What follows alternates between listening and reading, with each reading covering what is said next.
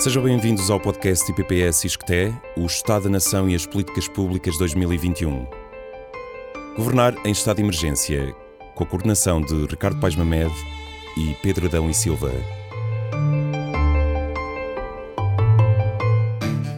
Visite o site do Estado da Nação em Números, onde pode ler este e outros artigos na íntegra em oestadanacau.iscte-iol.pt.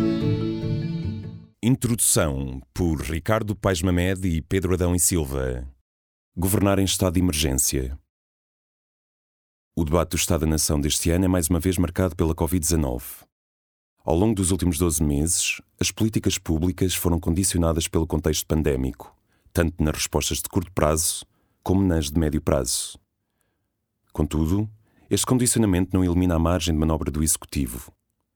Se é certo que a prioridade dada à crise sanitária se transformou no alfa e no ômega das políticas, não deixou de ser possível fazer escolhas.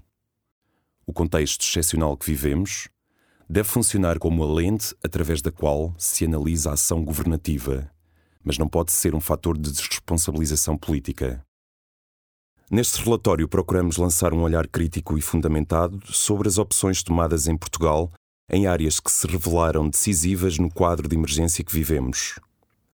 Tal como nas duas edições anteriores, a publicação do relatório coincide com o debate do Estado da Nação na Assembleia da República, tendo como objetivo promover uma discussão qualificada sobre a intervenção do Estado, combinando conhecimento académico com análise rigorosa de medidas de política relevantes. A partir de agora, o relatório O Estado da Nação e as Políticas Públicas será complementado por um portal online, o Estado da Nação em Números, que disponibiliza num formato interativo e com diversas possibilidades de utilização um repertório alargado de indicadores referentes aos vários domínios das políticas públicas.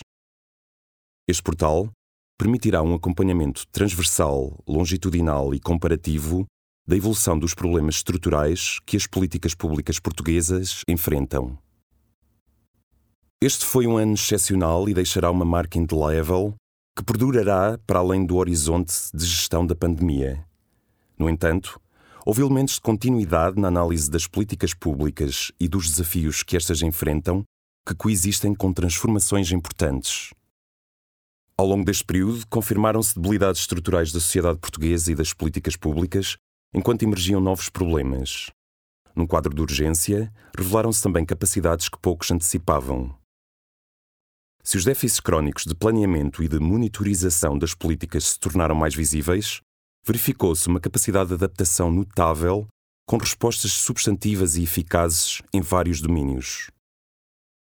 Não olhar em conjunto para as continuidades e a reprodução das fragilidades, por um lado, e para as mudanças e a inovação virtuosa, por outro, traduzir-se-á sempre numa leitura enviesada das políticas públicas desenhadas para gerir a pandemia.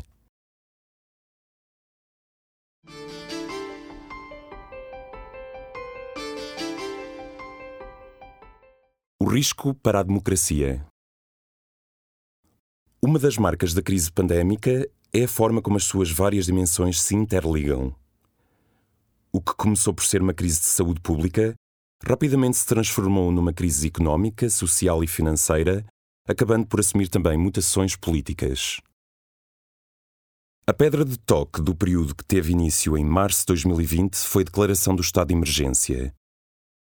Este contexto excepcional para além de moldar a discussão sobre as políticas públicas, suscita debates fundamentais sobre os limites da democracia liberal e sobre o futuro político da nossa comunidade. No seu texto, Miguel Poiares Maduro e Catarina Botelho chamam a atenção para a forma como a gestão da pandemia afetou a avaliação da democracia e reduziu a confiança dos cidadãos nas instituições, discutindo os riscos estruturais associados ao decretar sucessivo de 15 estados de emergência por força da fragilização de mecanismos fundamentais de controle do exercício do poder. A pergunta que deixam é fulcral para compreender o lastro político que a gestão pandémica deixará. Estaremos face a mudanças conjunturais ou sistémicas? Como sublinham os autores, a prática democrática em tempos de pandemia irá determinar a saúde da democracia no futuro. A tensão em torno do exercício das liberdades políticas e sindicais ao longo do último ano e meio, sugere que o contexto de emergência pode fragilizar um quadro democrático e cívico já de si débil.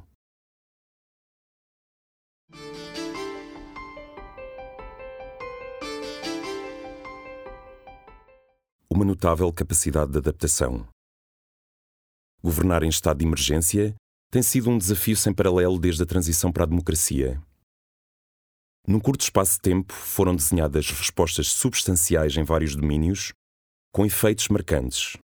Na saúde, como demonstra Julian Perelman, foi contrariada a propensão crónica para a suborçamentação dos hospitais do Serviço Nacional de Saúde e reforçada a sua autonomia, tornando mais ágeis as aquisições de bens e serviços e flexibilizando os processos de recrutamento de recursos humanos. Na educação, foram acionadas diversas medidas que substituíram o ensino presencial.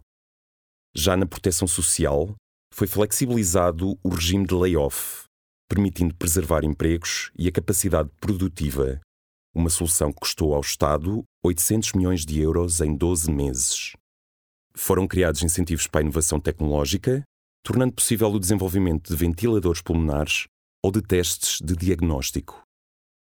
Na economia, foram disponibilizadas linhas de crédito com garantia pública e moratórias bancárias que chegaram a um número muito significativo de empresas. Estas respostas coexistiram com vários exemplos que dão conta de uma notável capacidade de adaptação. Desde logo, da própria administração e dos serviços responsáveis pelo atendimento e concretização das políticas. Milhares de funcionários públicos, muitos em teletrabalho, foram chamados a prosseguir as suas atividades habituais ao mesmo tempo que respondiam a solicitações das novas políticas e de medidas de emergência. Em particular, na segurança social, na saúde e na administração fiscal, um quadro já limitado de funcionários públicos teve de se adaptar, adicionando novas responsabilidades ao trabalho corrente.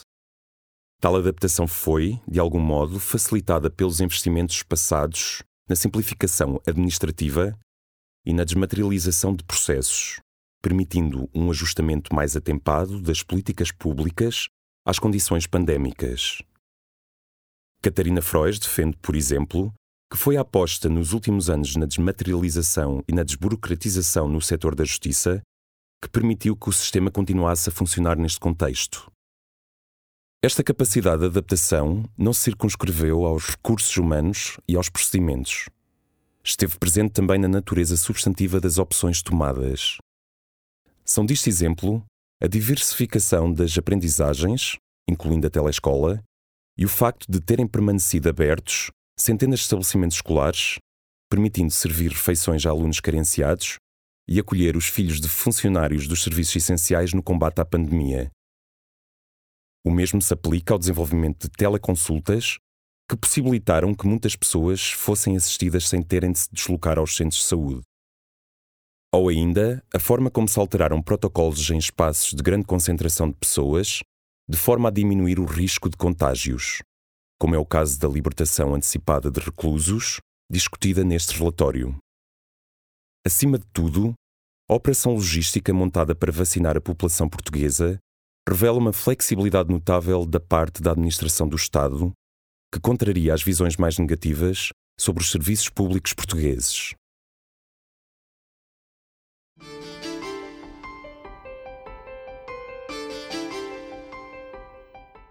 A evidência das desigualdades. A gestão da pandemia revelou também debilidades estruturais da sociedade portuguesa. Num país estruturalmente desigual, o impacto da Covid foi assimétrico. Esta assimetria teve diversos reflexos e uma natureza multidimensional.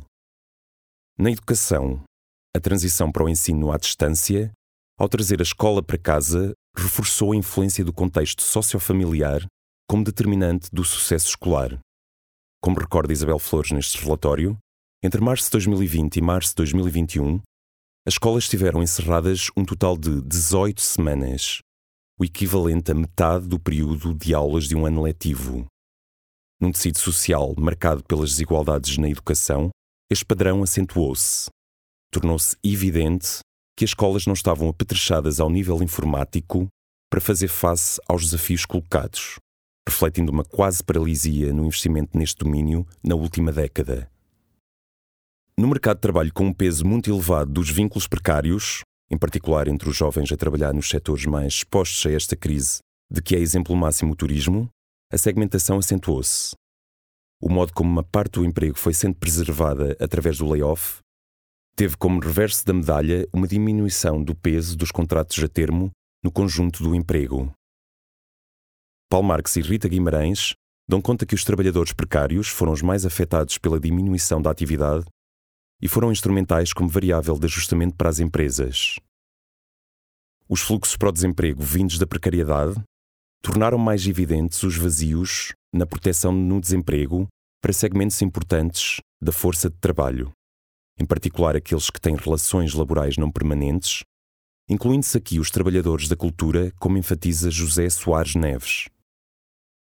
Ao discutir a prestação criada para apoiar extraordinariamente os rendimentos dos trabalhadores, Frederico Cantante recorda a falta de instrumentos abrangentes de proteção no desemprego, capazes de proteger aqueles que têm participações atípicas e intermitentes no mercado de trabalho. Sugere também que esta nova medida, ao agregar no mesmo apoio várias prestações, introduziu alguma complexidade desnecessária e secundarizou o rendimento social de inserção, reduzindo assim a sua eficácia como instrumento protetor. A pandemia também reforçou debilidades pré-existentes num tecido empresarial pouco capitalizado e dependente de apoios públicos. Sintomaticamente, Portugal foi um dos países da União Europeia onde as operações de crédito com garantia pública representaram uma fatia maior do volume total do crédito concedido. É por isso que, como discutido por Ricardo Barradas, as restrições à atividade económica penalizaram mais as empresas com menos liquidez, maiores níveis de endividamento e maiores dificuldades na obtenção de financiamento. Os níveis elevados de endividamento que tinham vindo a diminuir nos últimos anos, voltaram a crescer com a pandemia. Como aponta Sérgio Lagoa, não for a intervenção pública, a negociação das moratórias bancárias caso a caso teria exposto os clientes bancários ao maior poder das instituições financeiras, afetando mais aqueles que se encontravam à partida em situação mais frágil. Na análise que faz das políticas de apoio à habitação, Teresa Costa Pinto demonstra também este impacto assimétrico das soluções seguidas por força de um contexto já desequilibrado. Foram muito mais as famílias proprietárias que beneficiaram das moratórias de crédito do que as famílias arrendatárias a beneficiar dos apoios ao arrendamento. Note-se que os arrendatários eram já um segmento social mais vulnerável, considerando, por exemplo, o peso das despesas com habitação no rendimento disponível, tendo sido penalizados no passado recente pelo processo de liberalização do mercado de arrendamento, com impacto particular nos centros urbanos.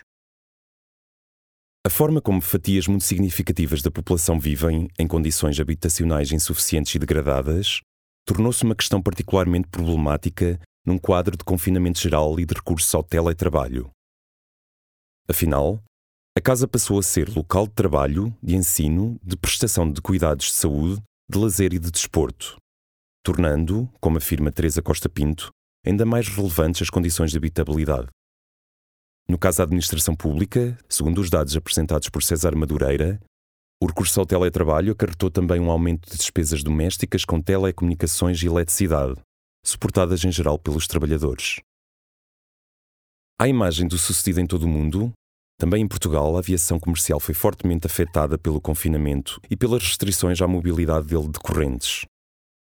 Na análise que faz da intervenção do Estado na TAP, que em 2020 teve uma quebra no transporte de passageiros de 72,7%, Filipe Moura recorda que a companhia aérea já se confrontava com dificuldades financeiras antes da pandemia, apresentando resultados líquidos negativos sucessivos, uma dívida acumulada elevada e atrasos no pagamento a fornecedores. A Covid veio também, neste caso, expor e agudizar dificuldades pré-existentes. Em poucas dimensões, estas fragilidades estruturais se tornaram tão agudas como no caso das residências para idosos. No que foi uma tendência em todos os países, a incidência da Covid e a sua letalidade foram superiores no caso dos idosos institucionalizados em lares. No caso português, as singularidades do modelo de propriedade assente na contratualização do Estado com o terceiro setor, promovendo assim o enraizamento social e local das instituições de solidariedade social, tornou-se um fator acrescido de exposição ao risco.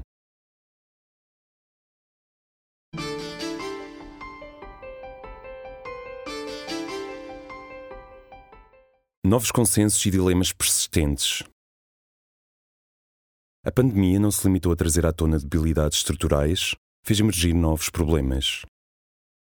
Nenhum terá sido tão impactante como o acréscimo da mortalidade ao longo do período, só em parte explicada pelo novo vírus. Com a concentração da atividade do sistema de saúde na resposta à pandemia e com a secundarização de muitas terapêuticas e adiamento de consultas e tratamentos, muitos ficaram ainda mais expostos, em particular, os mais idosos. Esta combinação de velhos problemas e novas debilidades deixou um lastro, cuja extensão permanece difícil de estimar, mas que é já visível.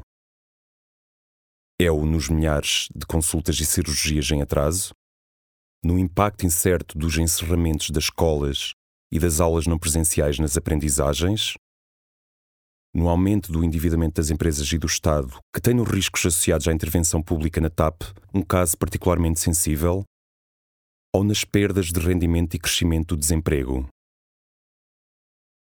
Há, contudo, oportunidades de mudança que podem decorrer da pandemia. Estamos ainda num momento de incerteza e no qual a gestão pandémica de curto prazo persiste como prioridade para as políticas públicas. No entanto, há transformações no contexto político que podem ser instrumentais para responder às fragilidades da muito identificadas. A pandemia veio alterar os termos e a amplitude do consenso social sobre a importância do investimento financeiro nos recursos humanos e na qualificação dos serviços públicos de saúde e educação. Aumentou a predisposição das empresas para promoverem a transição digital, o mesmo sendo verdade para a administração pública, que, para o efeito, terá de assumir uma cultura organizacional cada vez mais orientada para resultados em lugar dos procedimentos. Enquanto isso, ocorreram efeitos colaterais positivos, como a redução das emissões de CO2 em resultado do confinamento, o aumento do recurso ao teletrabalho e das deslocações a pé e de bicicleta. Estas transformações devem ser alavancadas no quadro de instrumentos financeiros estruturantes de que o país disporá na próxima década. Quer os que estão associados ao Programa de Recuperação e Resiliência, quer os que decorrem do próximo período de programação, o PT 2030. Estas oportunidades, contudo, serão atravessadas por dilemas persistentes que não podem ser ignorados, mesmo que tenham sofrido mutações. Saber se os privados devem ter um papel complementar ou concorrencial face ao SNS, articular o combate às desigualdades com a qualificação de excelência nas políticas educativas, preservar o seguro social como alicerce fundamental da proteção social, ao mesmo tempo que se alargam os mecanismos de cobertura a todos os que têm participações precárias no mercado de trabalho, proporcionar apoios ao financiamento de empresas viáveis e promissoras sem incorrer no risco da dependência dos subsídios, promover a ligação entre a produção de conhecimento avançado e a atividade económica, sem pôr em causa a sustentabilidade de um sistema científico assente na liberdade e na qualidade da investigação, como discutem neste volume Maria de Lourdes Rodrigues e João Trocado da Mata. Contamos que o exercício levado a cabo neste relatório ao combinar o diagnóstico dos problemas com análises cuidadas de medidas de política adotadas no contexto da pandemia, seja um contributo para uma discussão mais informada e ponderada sobre as opções estratégicas que se colocam ao país. Acima de tudo, uma discussão capaz de articular a necessária e desejável divergência programática e ideológica, com leituras partilhadas dos caminhos percorridos nas suas debilidades, mas também nas suas virtualidades. Mais do que nunca, o contexto de emergência que ainda atravessamos obriga a um debate sobre as nossas políticas públicas que rompa com um lastro de polarização, incomunicabilidade e fraca avaliação do impacto real das opções tomadas pelos sucessivos governos.